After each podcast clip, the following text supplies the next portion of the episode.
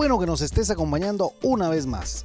Te damos la bienvenida al podcast de la hora silenciosa de Palabra de Vida Guatemala. Cada uno de nuestros misioneros se han preparado para compartir contigo este comentario. Te animamos a que tengas un corazón dispuesto a recibir el consejo de la palabra de Dios.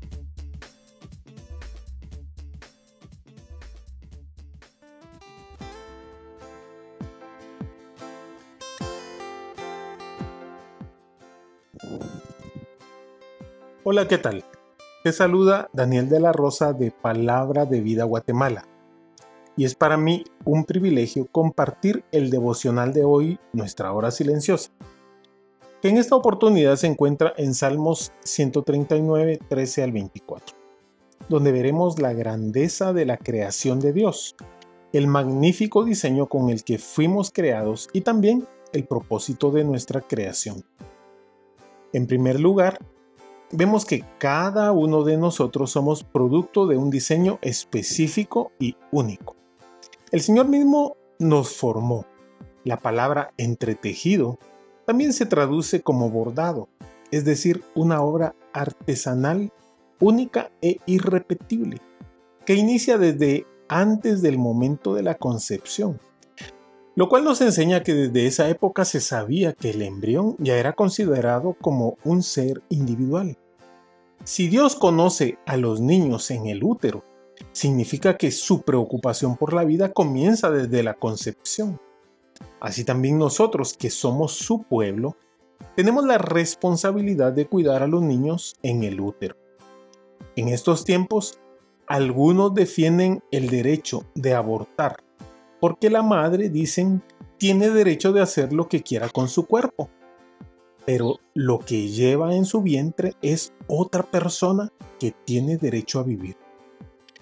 Saber que el Señor tiene un libro de diseño donde aparecen todas las cosas que fueron después formadas en mí y en cada una de las personas que han nacido hasta hoy, eso me muestra la dedicación que el Creador ha tenido para cada uno de nosotros. Por eso el versículo 17, el salmista exclama, cuán preciosos me son, oh Dios, tus pensamientos.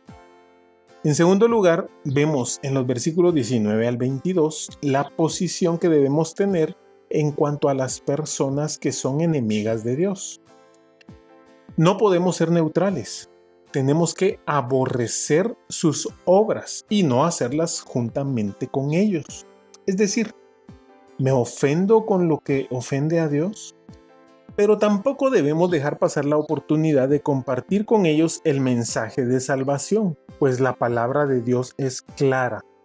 Harás morir al impío. Ellos necesitan saberlo, porque no hay ninguna probabilidad que los crímenes cometidos queden sin castigo. Dios que ve todo el mal, destruirá todo el mal. Es tiempo de meditar qué clase de amigos tienes, con quién compartes tu vida, tus risas, tus aventuras. ¿Son ellos enemigos o amigos de Dios? No debemos ser neutrales ni indiferentes. El salmista decía, me enardezco contra tus enemigos. Y en tercer lugar, en la última sección de este salmo, el rey David eleva esta oración, que habla de cómo poder mantener una perfecta comunión con Dios.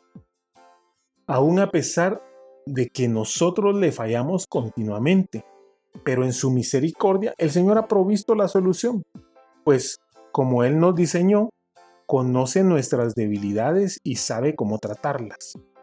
En los versículos 23 y 24 dice así, Examíname, oh Dios, y conoce mi corazón.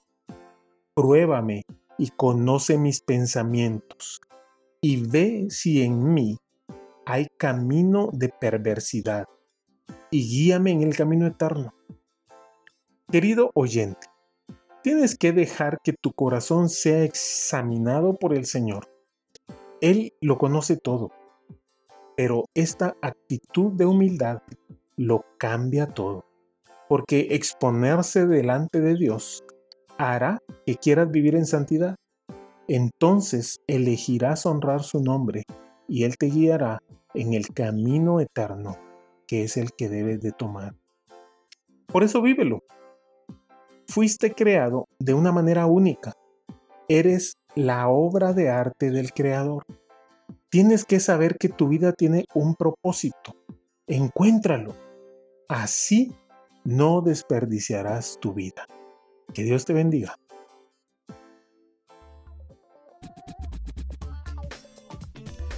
Tú puedes ser parte del crecimiento espiritual de tus amigos compartiendo este podcast con ellos.